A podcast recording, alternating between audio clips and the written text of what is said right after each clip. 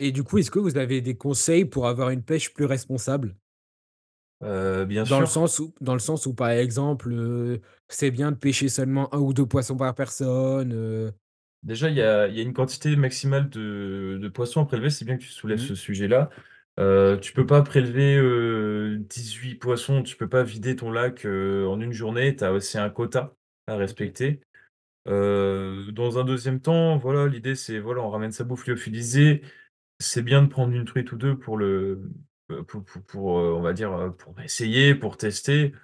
Après, faire une randonnée sur 10 jours et manger, je sais pas, 5 truites par jour, c'est pas l'objectif. Et donc pour être plus responsable, il faut déjà ne pas polluer son milieu naturel, donc év prenez plus des imitations de leurres, à la rigueur, vous mettez un petit coup de fil et heu, avec un hameçon, ça sera beaucoup moins polluant que si jamais vous prenez des leurres souples en plastique, heu, qui viennent s'accrocher partout dans le dans le lac.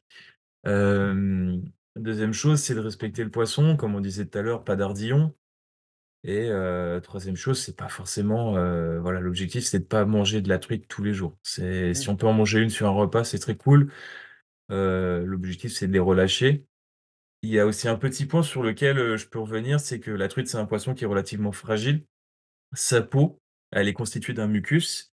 Ce mucus-là, ça lui permet de se prévenir contre la l'apparition de bactéries, heu, sur son corps pour, tomber qui lui permet d'éviter de tomber malade.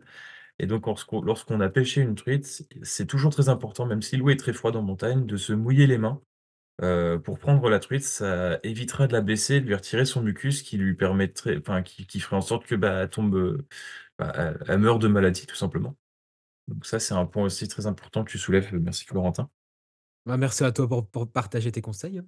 Mais de rien. Bon, bah, je pense qu'on a fait le tour. Je sais pas si vous avez quelque chose à rajouter sur la pêche en montagne? Pas de mon côté. Nico, tu as été très Mmh. clair. Merci en tout cas de ta participation. Bah, merci Nico. mais de rien, les les meilleurs amis, hein, c'est Ouais, je pense qu'on va pouvoir conclure alors. Et bah, oui. Je on va te laisser le mot de la fin, toi qui conclus si bien. Merci, Heu, merci. moi? Tu avais quelque chose à non, non, Non, moi. non, non, non, non. Bon, bah, merci, heu, merci chers auditeurs de nous avoir écoutés, dans cette exploration du domaine de la pêche en montagne. Heu, nous espérons que cette plongée dans ce milieu a suscité chez vous une envie d'aventure et de connaissance, car la pêche n'est pas qu'une simple activité, c'est bien plus que cela. C'est une immersion dans un écosystème unique, c'est une connexion avec la nature, c'est un moment de partage entre communs dans l'un dans l'un des plus beaux endroits du monde et c'est aussi un moyen de survie si vous n'avez rien d'autre à manger sous la dent qu'une belle truite. Merci de nous avoir écoutés, n'hésitez pas à partager ce podcast et nous donner vos avis et restez connectés pour suivre nos prochaines aventures. Merci Nico et merci Maxime. Bonne journée à tous, au revoir. Bonne Bonne journée. journée à